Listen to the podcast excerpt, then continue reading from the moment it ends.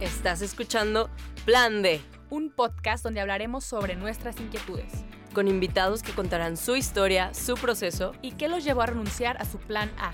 ¿Por qué lo dejaron todo y comenzaron a seguir a Dios? Yo soy Clara Cuevas. Y yo soy Romina Gómez. ¿Te atreves a escuchar?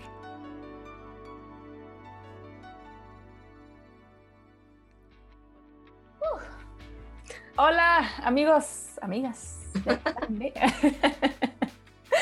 Estamos por primera vez, y espero que sea la única ocasión, grabando de noche. Sí, primera y última, por favor. Por, un error técnico, ¿verdad? Que hubo ahí en, el equipo del plan D. Este...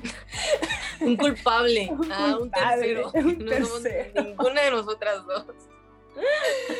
Ay, no, pero mira, como siempre Dios saca gracias y bendiciones ante todo.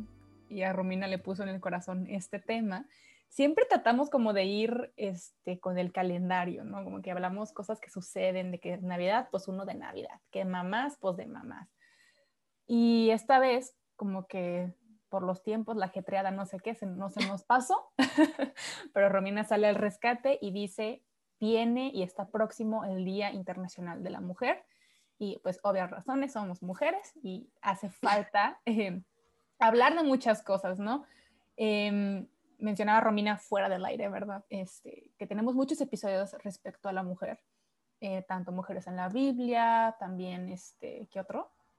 El que hicimos con Vero, que hablamos sobre ah, cuestionar la feminidad y qué significa y todo esto. Tenemos varios donde de verdad nos preocupa este tema y no tanto por cuestión de moda, sino porque es urgente ir a nuestra esencia como mujer, ya que estamos llamadas. Pero antes que nada, Romina, ¿cómo estás? ¿Dormida, despierta? En esta pijamada del plan. Pues a estas alturas generalmente me duermo últimamente a las 10 porque me levanto bien temprano, o sea, ya soy bien señora. Ah. Entonces yo estoy a una hora de que mis ojos comiencen a cerrarse. Pero aquí andamos echándole ganas, ¿cómo no? Fíjate que creo, ahorita que estás diciendo eso, que todo fue obra de Dios, porque tal cual, o sea, la neta se nos pasó, se nos fue la onda de que, ay, viene el Día de la Mujer y, no sé, como que dijimos, eh, X, ¿no? Ya hemos hablado del tema, pero creo que esto es algo que nunca lo habíamos hablado.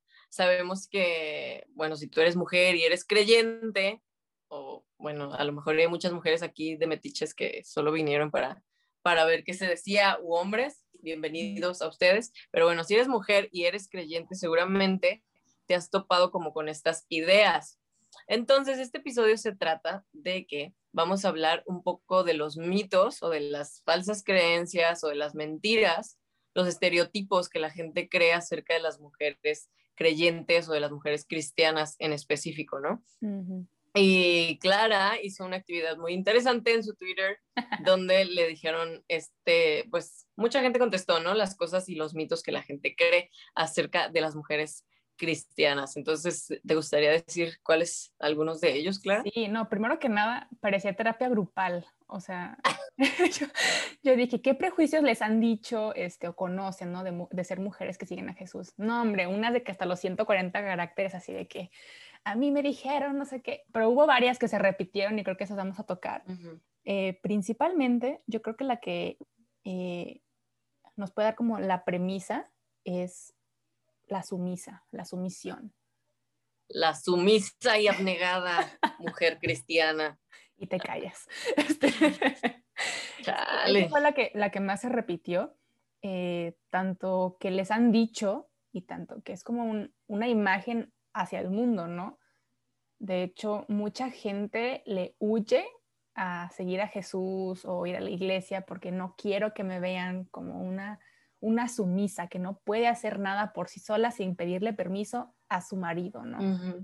Eh, yo en lo personal, cuando comencé a seguir a Jesús, pues yo tenía un chorro de prejuicios, incluyendo este. O sea, allá afuera el mundo me dice que tengo que ser empoderada, que tengo que ser fuerte, que tengo la capacidad de mi toma de decisión y claro, claro que sí.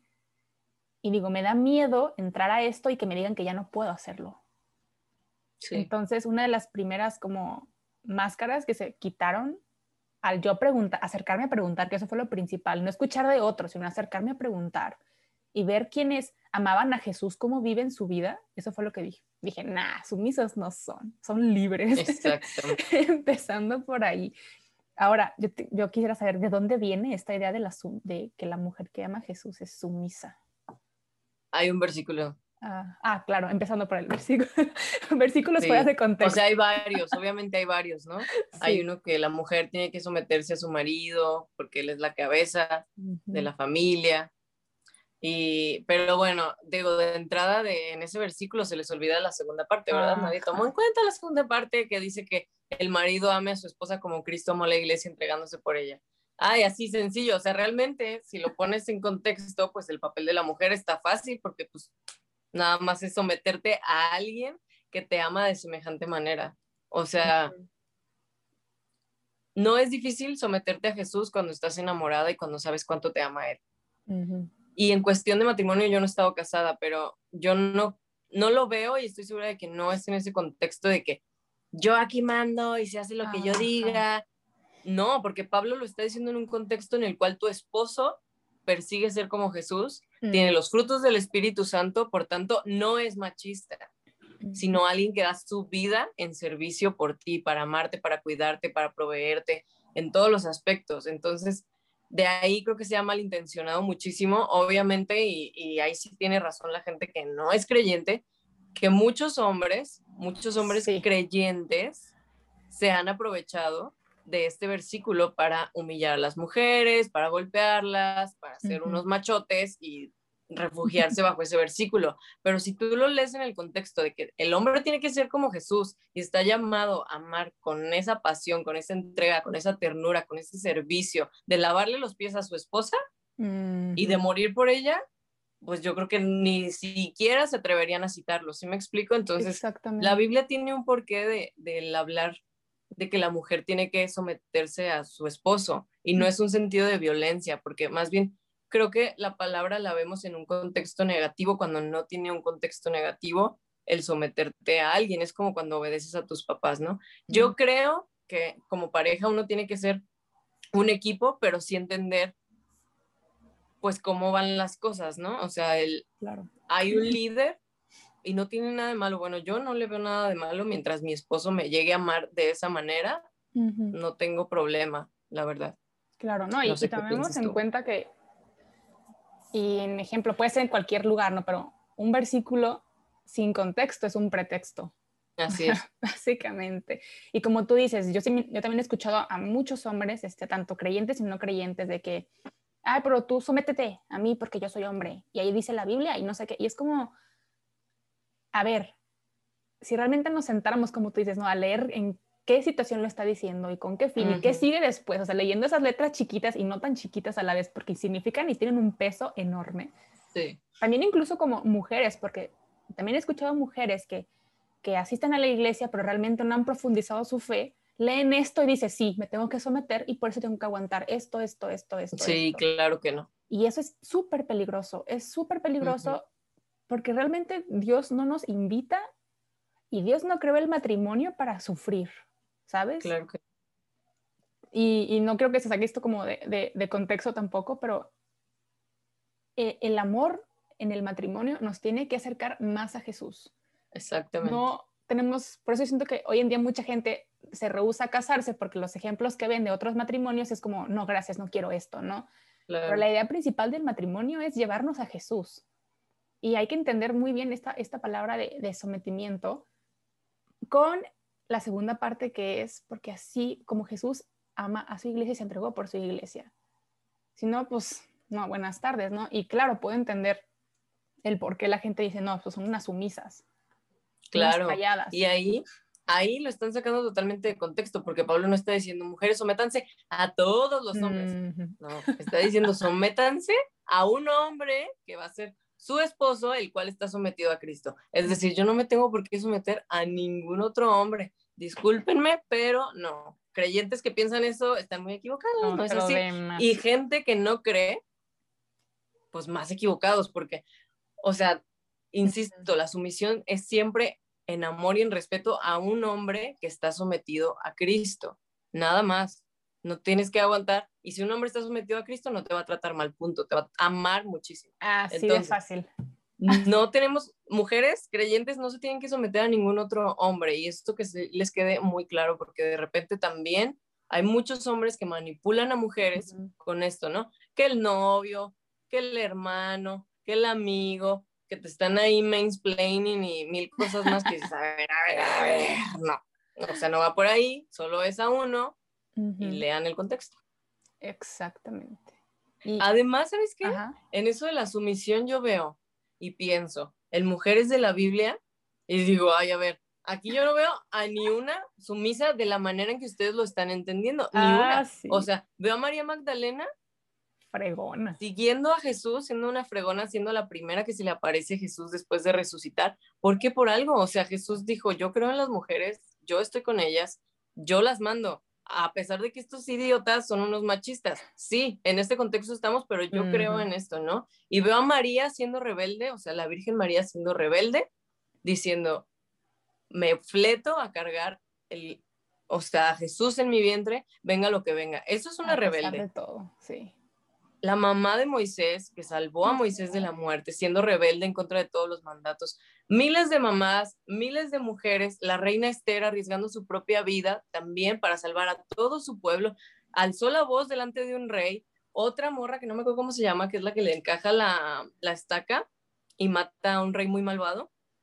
y también salva toda una guerra. O sea, yo ahí veo a mujeres valientes fletadas en contra de la injusticia, levantándose contra la maldad, sometidas únicamente a Dios. Y con eso siendo rebeldes para bien. Y creo que eso es, eso es el, pedo aquí de todo. Nos llaman a ser rebeldes, pero no nos dicen para qué. Y yo veo a mujeres en la Biblia y mujeres a mi alrededor que son creyentes y aman a Jesús, que son rebeldes para lo bueno rebeldes para alzar la voz, en, o sea, a favor de los más desfavorecidos, a luchar por la justicia, a alzar la voz por, por los niños, por los pobres, por miles de causas, incluso para defender a la familia, muchas causas que dices, para eso sí vale la pena luchar contra la maldad, contra la oscuridad, para eso sí vale la pena ser rebelde, yo creo. No, y en nombre del justo más justo, o sea, no es nada más un, un sentimiento de ira de, ah, no, es como voy a orar y voy a hacer lo que Dios me diga que haga, porque no va a ser solo para mi bien, sino para el bien de todos. Y muchas cosas salen, brotan de este tema de la, de la sumisión, ¿no? Yo me topaba con muchos comentarios de que es que tu, tu, tu religión es súper de hombres porque tu Dios es hombre, ¿no? Entonces me pongo a pensar y digo, pero ¿en qué contexto vino Jesús? O sea, Jesús es hombre por el contexto histórico en el que estábamos en ese momento. Bueno, no estábamos, pues estaban en ese momento, ¿no? Si hubiera sido mujer, no manches, lo apedrean, nadie lo hubiera escuchado. O sea, pónganse a pensar en esa, y de por sí. parte. Ajá, de por sí lo crucificaron. Imagínate si hubiera sido mujer, ¿no? Y no quiero que suene como denigrante machista, pero es el contexto histórico. Y el primer ser humano de esta tierra que le dio dignidad a la mujer fue Jesús. Así es. Ningún otro. Le regresó la voz, le habló súper duro a los hombres, a los que estaban haciendo injusticias, le regresó la dignidad a aquellas que otros hombres se las habían quitado. Entonces, em, si vamos a hablar sobre que la Biblia nos dice que seamos sumisas, entonces hay que leer bien el contexto, porque entonces no estamos, estamos repitiendo lo que alguien más nos dijo porque leyó fuera de contexto. si vamos a hacer un, un juicio o una crítica, necesitamos ser objetivos con información en la mano. Y la verdad, este, claro que te vas a encontrar malos cristianos y buenos cristianos, pero ahora sí que depende de su formación. Pero tú no te bases en estas personas, básate en quién fue Jesús y qué está haciendo en la vida de todas estas personas y por qué puede hacer algo también en la mía. Y Así. Y, retomando como todo este punto, porque también hablaban que pues eh, la mujer cristiana es hipócrita, entonces es como hipocresía pues en todas partes te va a Ay, sí, o sea, hay hombres y mujeres. No, Sorpresa. Buenas tardes, ¿no? y budistas y, veganos y feministas. Todos somos una bola de hipócritas, sépanlo. Nadie tiene una vida así enteramente coherente. Todos estamos intentando. Punto. Siguiente punto. Listo, check. Ahí está. Eh, la otra que me gustó mucho y creo que va de la mano es este que somos o estamos llamadas a estar reprimidas sexualmente y por lo mismo somos una fábrica de bebés. y esto también se repitió un montón, o sea, soy hecha para ser madre, eso me dijeron y es como, a ver, es que uno, ¿por qué vemos la maternidad como castigo? Empezando por ahí. Los hijos, o sea, de que quieres tener cinco, quieres tener dos o quieres tener uno, ¿por qué la vemos como castigo? A lo mejor pues sí se ve bien feo si viste ahí de que Home and Health un día como yo y te traumaste de que cómo salen los bebés. Pues sí, o sea, se ve bien feo, ¿no? Pero si fuera un, dolor insuperable, pues ya nadie hubiera tenido hijos hace años, años. Entonces, hay que ver también primero por ahí, ¿no? Obviamente es el miedo de la expectativa de que, pues como nunca lo he sentido, pues está a estar cabrón. ¿no? y la responsabilidad, o sea, yo creo, y creo que estaría padre hacer un episodio sobre la maternidad, porque creo que honestamente nos, y digo nos porque yo también lo pienso muchas veces, o sea, nos estamos volviendo tan egoístas que dices, oye, o sea, un bebé va a venir a complicarme toda mi vida, se va a acabar mi vida y voy a tener que vivir para ese bebé. Entonces, sí, totalmente la maternidad y también la paternidad es un llamado a dejar de vivir para ti mismo y vivir para otro, sin duda alguna, pero esto debería de ser un regalo y una bendición y yo creo que la mayoría de los papás te pueden decir eso, ¿no? Que es lo mejor que les ha pasado, lo más difícil, pero lo más, o sea, lo más increíble.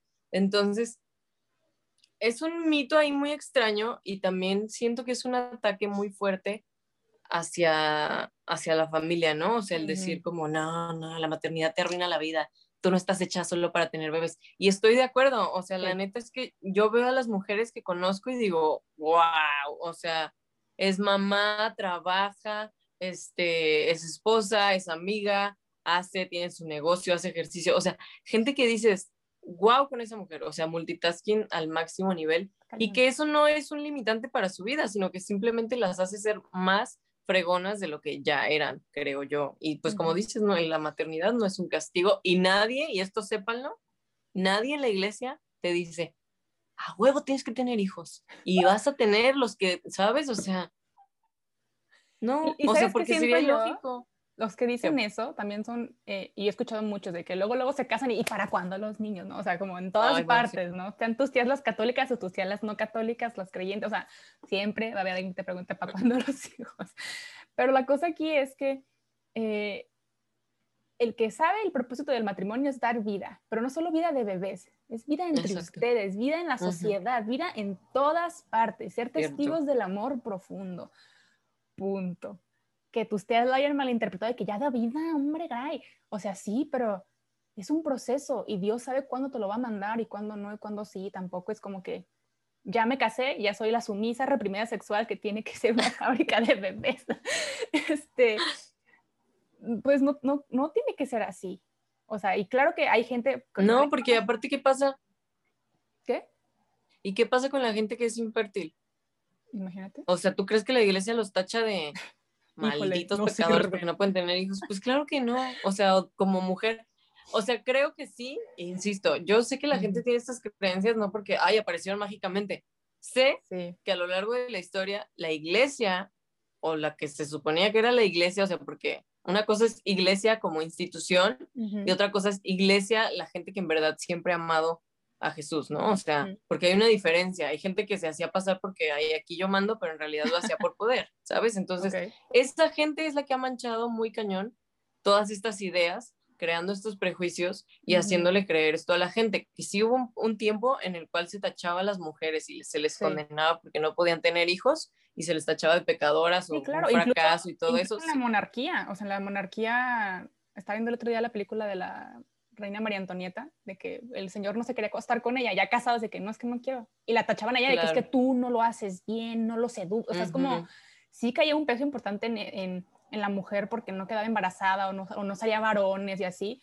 Este, Pero siento yo que al final de cuentas ha sido una malinformación terrible de, vámonos actualizando, ¿no? O sea, en otras religiones, eh, fuera del cristianismo, todavía es día en que se castiga a la mujer por no haber tenido un varón o se aborta a la mujer porque pues es mujer. Entonces, eh, Cristo no quiere eso.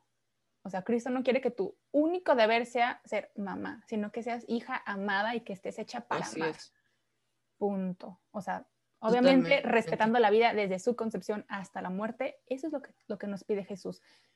Pero por otro lado, también viene este mito de que somos unas reprimidas sexuales, que también viene de otro, otro mito y otra desinformación de que se veía el, sexo eh, como algo pecaminoso, algo sucio. Y a ver, no. O sea, el sexo es bello porque Dios lo creó, que lo hayamos pervertido, que lo hayamos ensuciado, esa ya es nuestra culpa. O sea, esa ya es parte de, nuestra corrupción humana. No es como que, ay, no, es que apaga las luces y pónganse una sábana para, o sea, no, o sea, es intimidad, es entre ustedes, entre tu, esposo o tu esposa, es entre ustedes. Y está hecho para dar vida, punto. Vida entre ustedes, vida para la sociedad. No somos reprimidas sexuales. De verdad, este, a mí si algo me cambió esta visión fue eh, escuchar a Andrea Cobos hablando sobre la teología del cuerpo y lo maravilloso que es el cuerpo humano, que cuando se une con el otro y cómo Dios participa en esa unión, es, te vuela la cabeza. Y ahí puedo decir, claro. Estoy de acuerdo. Claro, o sea, esto, esto cero se ve como reprimida sexual. Estoy de acuerdo, o sea, yo creo que Dios es, es que hay tantas imágenes de Dios mal fundamentadas, porque luego vas a la Biblia y dices, ¿En qué momento piensan que Dios es aburrido si en todo momento dice que Dios hace fiestas, que baila, o sea, que está feliz? No entiendo, por poner un ejemplo, ¿no? Y en cuestión del sexo, vas a la Biblia y lees el libro de Cantar de los Cantares y dices, es una poesía. O sea, si eso tú escribes afuera, puede que mucha gente de la iglesia misma, y ahí está el error, te juzgaría, ¿sabes? Cuando dices, este, eso está en Cantar de los Cantares, este, y habla sobre senos, ah. y, habla, y habla sobre mi cintura, y habla sobre partes del cuerpo de una manera erótica. Entonces, no hay que tratar de, de hacerlo, de esconderlo, porque Dios no lo hace. Dios decía que estaban desnudos, y todos eran muy felices, Adán y Eva, desnudos, Dios cotorreando con ellos, desnudos. Entonces, Dios no tiene un pedo con la desnudez, con el sexo de esa manera, pero Él lo creó con un propósito. Y el propósito, aunque usted no lo crea, es acercarnos más a Dios, incluso el sexo. Imagínate disfrutar una relación sexual en la cual está la pureza y la santidad de Dios, o sea, en la cual no tienes miedo de entregarte en tus tres partes, ¿sabes? O sea, cuerpo, alma y espíritu a otra persona, porque sabes que el Espíritu Santo va a estar en medio de los dos. Es algo tan divino, tan increíble como tú dices, que ni siquiera lo podemos, creo que llegar a entender del todo lo que es una relación sexual cuando estás en Dios, cuando estás en Cristo, cuando es en un matrimonio. Y eso de, la, de que somos reprimidas sexuales, pues yo diría que todo lo contrario, porque yo no me siento reprimida porque lo estoy haciendo voluntariamente. en el momento en el que uno decide, no porque se lo dijeron, sino porque yo voluntariamente entiendo que el plan de Dios es este para mi vida y lo entiendo y lo comienzo a practicar, no estoy reprimiendo nada. Estoy voluntariamente cediendo. Y creo que... Ay, se me fue la onda que iba a decir.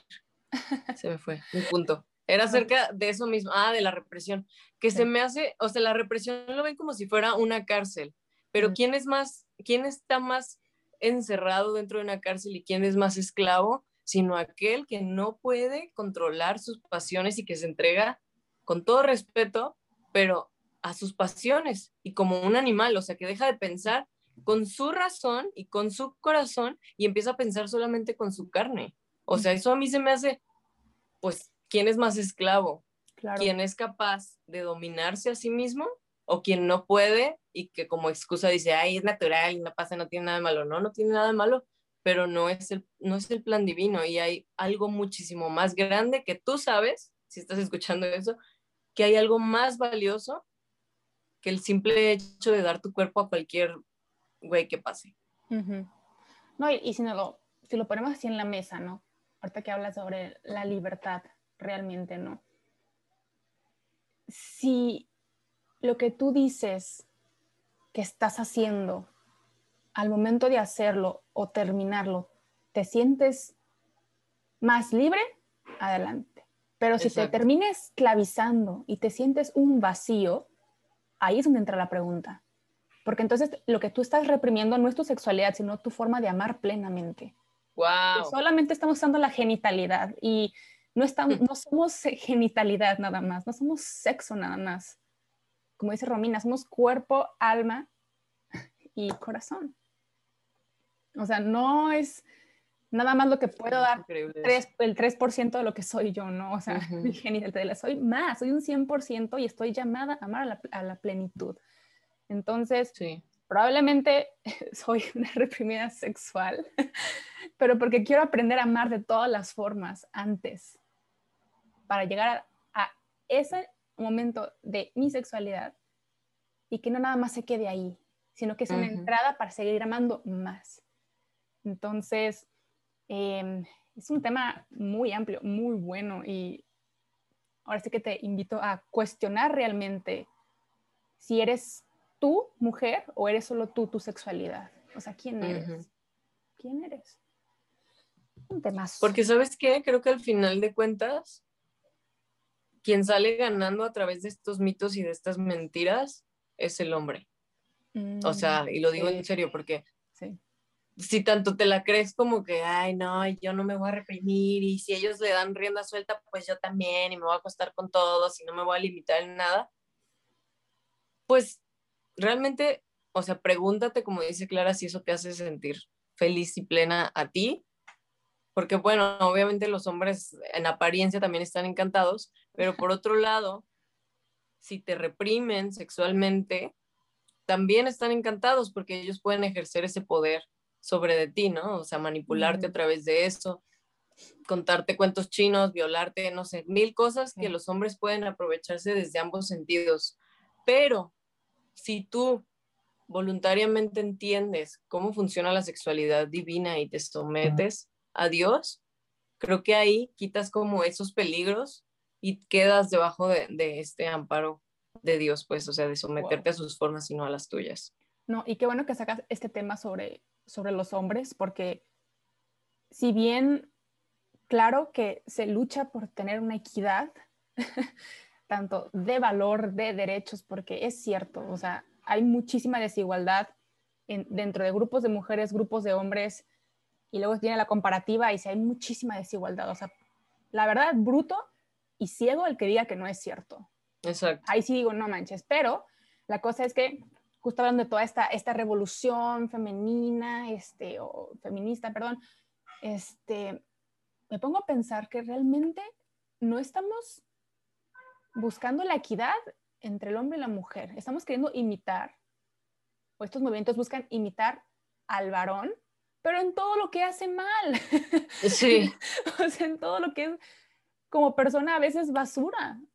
O sea, el hombre en, en, su pecado está diciendo, ah, ellos lo hacen, yo también lo voy a hacer y voy a ser una loca sexual y voy a poder, este, porque él lo hace yo también y me libero y no sé qué. Y estamos confundiendo un chorro de cosas que obviamente los hombres tienen cosas buenas que a veces ni ellos se han dado cuenta porque piensan que es aburrido o está mal, ¿no? Así como muchas mujeres pensamos que hacer las cosas buenas, este, es aburrido y está mal.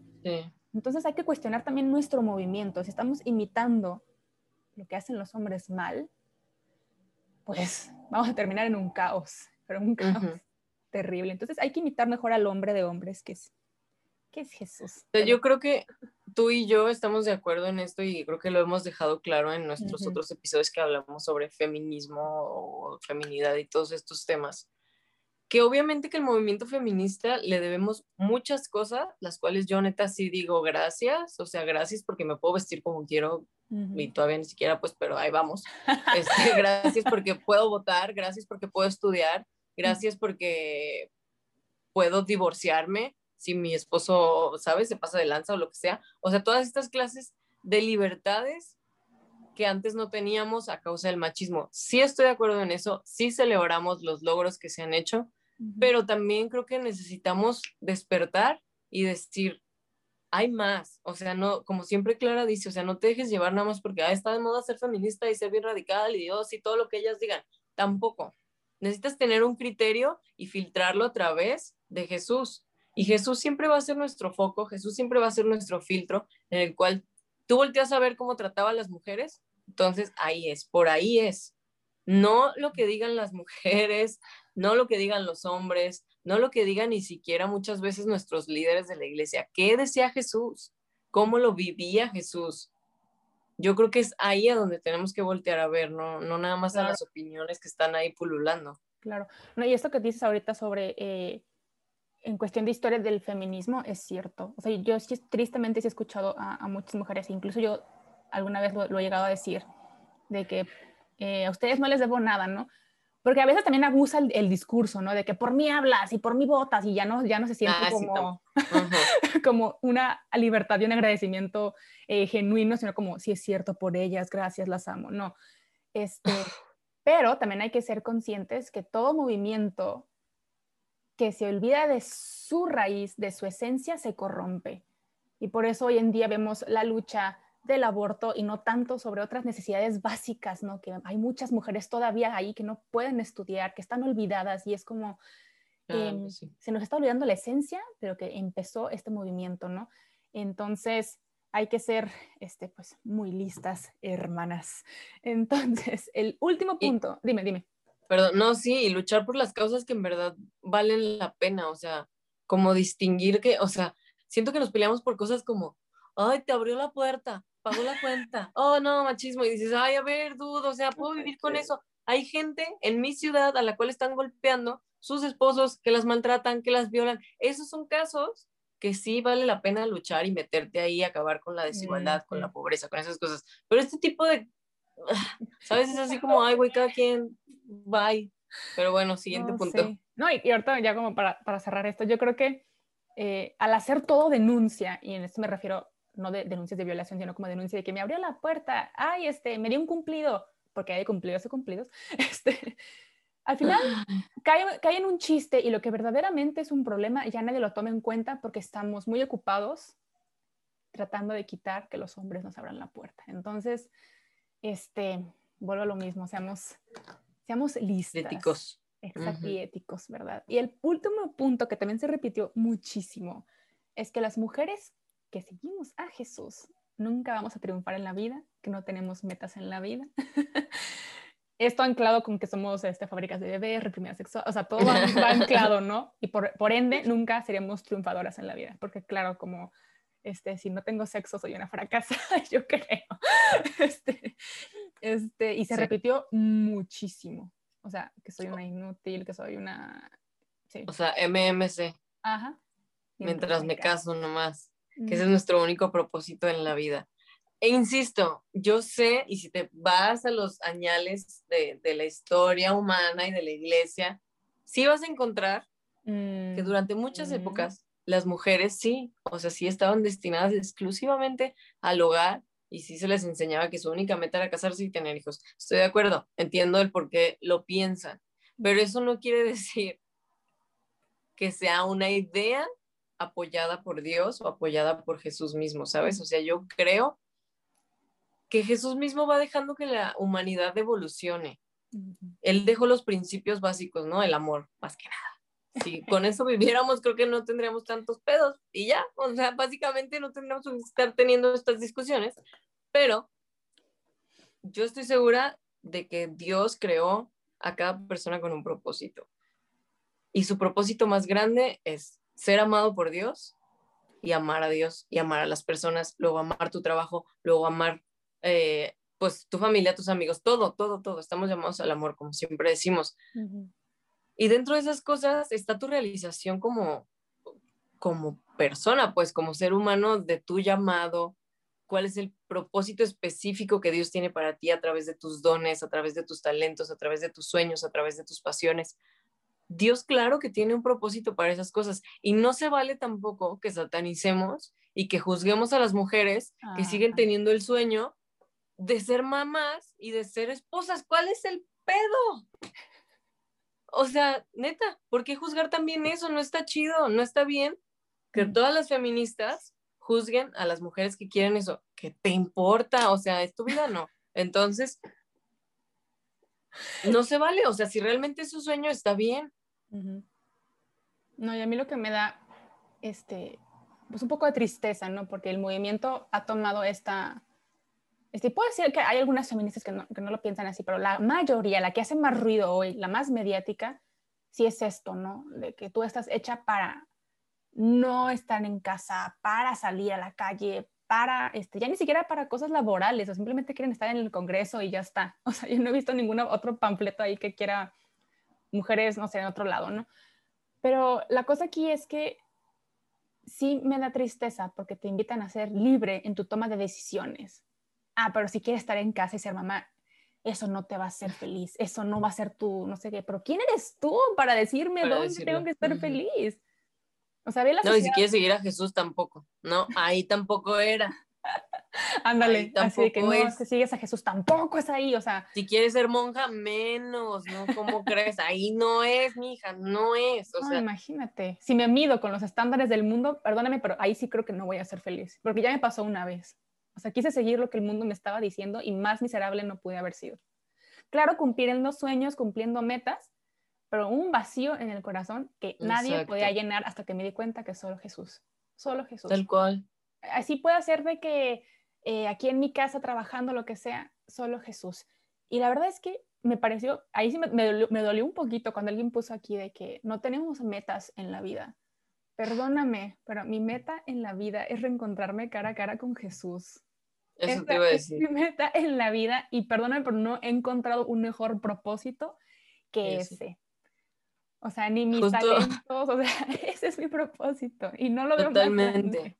O sea, nosotros no vivimos para las metas de esta vida. Nosotros, tienes razón, nosotros no tenemos metas en esta vida, tenemos metas en la eternidad, que es muy diferente y es un propósito muchísimo más grande, porque una mujer que ama a Jesús tiene que tener su vista puesta en la eternidad y no en lo que logra hacer en esta tierra. Y es la cosa más difícil, definitivamente, pero es la más satisfactoria en el punto en el que te dices, bueno, si acaso no llegara a cumplir mis sueños, ¿qué? No pasa nada porque no estoy viviendo para mí, estoy viviendo para Jesús y para la eternidad. Entonces, ¿duele? Pues sí. ¿Me va a hacer sentir no tan chido compararme con otras personas? Pues sí, muy probablemente. Pero al final, una mujer que en verdad ama a Dios, su meta, como tú dices, es reencontrarse con Jesús y haberle dado una vida en la cual lo glorificaste. Y esa es nuestra meta. Y, quiero aclarar que Dios no nos pide que seamos fracasadas. O sea, que ya, ya decidí seguirlo y ya soy un fracaso. Todo lo que diga sí y ya está. No, porque nos dio un cerebro, nos dio talentos, nos dio... Así es. Facilidades para muchas cosas y complicaciones para otras que también podemos vencer con esas facilidades. No nos quiere inútiles si tú tienes un sueño, Dios quiere colaborar en ese sueño para que con tu trabajo, con tu don, hagas una sociedad mejor por su obra y por su gracia.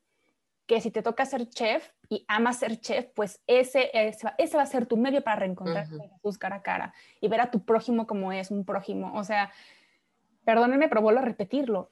A mí lo que me dio sentido fue Jesús. Y mis sueños tomaron rumbo porque no se van a quedar aquí. Porque, a ver, por más que trabajemos, por más que nos partamos la madre, por más diplomas que tengamos, todo se va a quedar aquí. Tal cual. Los aplausos, los seguidores, los likes se van a quedar aquí. ¿Qué nos vamos a llevar? Solamente tu corazón. ¿Y qué va a haber en tu corazón cuando te encuentres cara a cara con Dios? Eso es lo único que importa. Así es.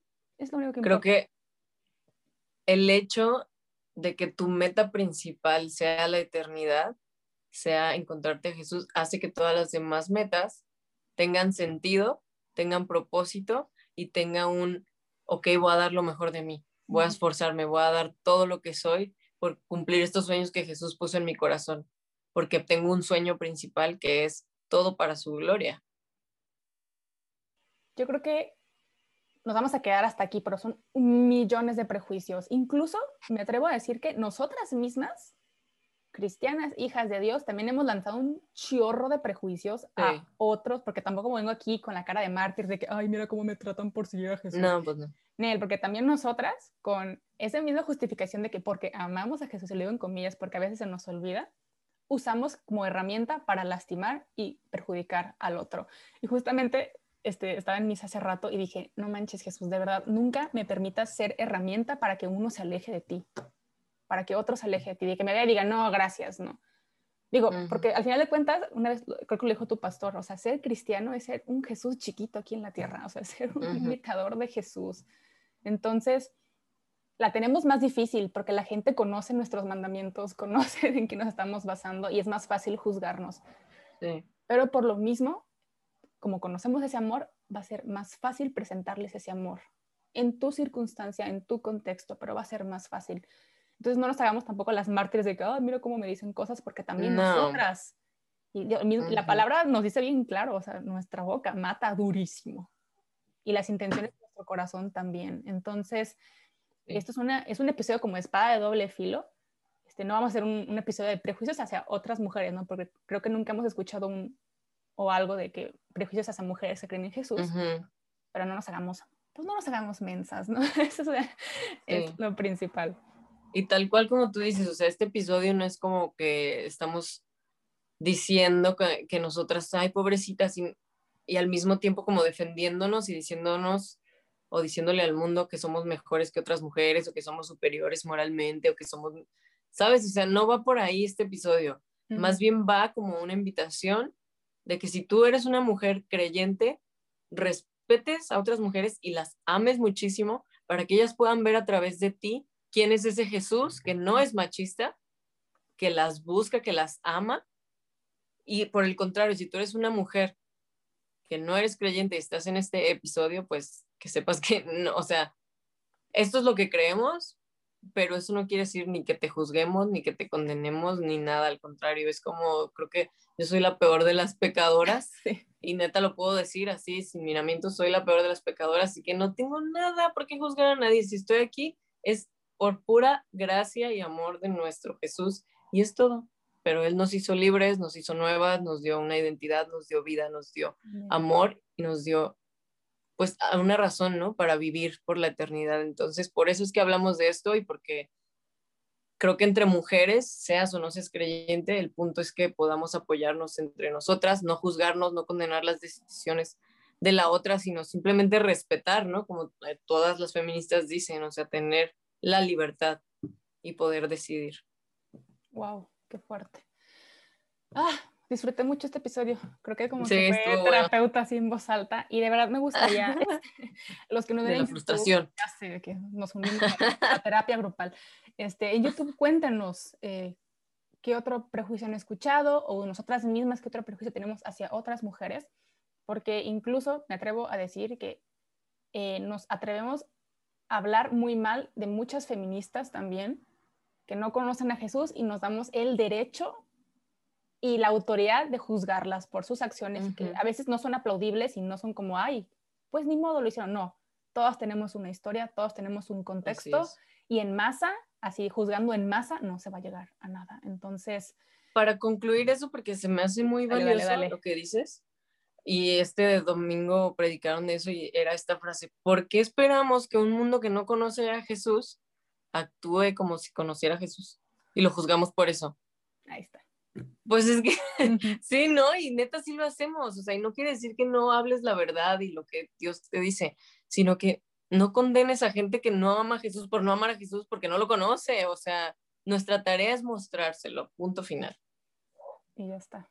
Entonces, pues mucha caridad, mucha caridad, mucha paciencia y no se preocupen, si te siguen juzgando, pues al final de cuentas al mismo Cristo también le fue bien mal aquí en la tierra. Él no nos prometió que nos iba a ir bien aquí. Entonces, este, pues cerramos con una oración. Te cedo el micrófono. Sí es. Para que nos ayudes con la oración, Romina. Va. Venga. Papá, te doy muchas gracias por por crear a las mujeres. Gracias porque no me cabe la menor duda de que tienes un propósito y un llamado especial para, para las mujeres. Por, no por nada nos hiciste pues tan diferentes y tan distintas a los hombres, no por nada fuimos la corona de la creación, la última obra que hiciste con tus propias manos, Señor.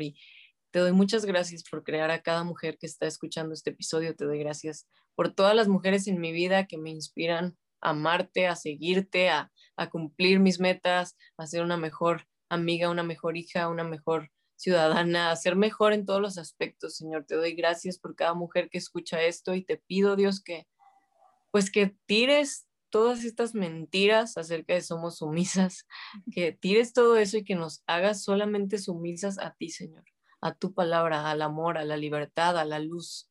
Te pido que nos hagas rebeldes, que nos hagas alzar la voz por ti, por la libertad, por la justicia, por el Evangelio, por las causas que en verdad valen la pena, Señor, que nos hagas unas rebeldes con causa, con una buena causa, con la causa de Jesús, Señor, que no nos conformemos, que estemos dispuestas a pelear la buena batalla, que estemos dispuestas a aventarnos a lo desconocido, a la aventura, a que nos juzguen, a que nos critiquen, a que nos dejen de seguir, a que la gente nos abra solo por seguirte a ti, Señor, porque eso no es nada, no tiene nada que ver con la sumisión, sino todo lo contrario. Y te doy gracias porque tú eres el, el principal rebelde de todos y el principal en, en amar a las personas, en amar a las mujeres, en restituir el lugar que tenemos como mujeres, como herederas y coherederas juntamente contigo, Dios, porque esa es la posición que tú nos has dado, en la misma posición de dignidad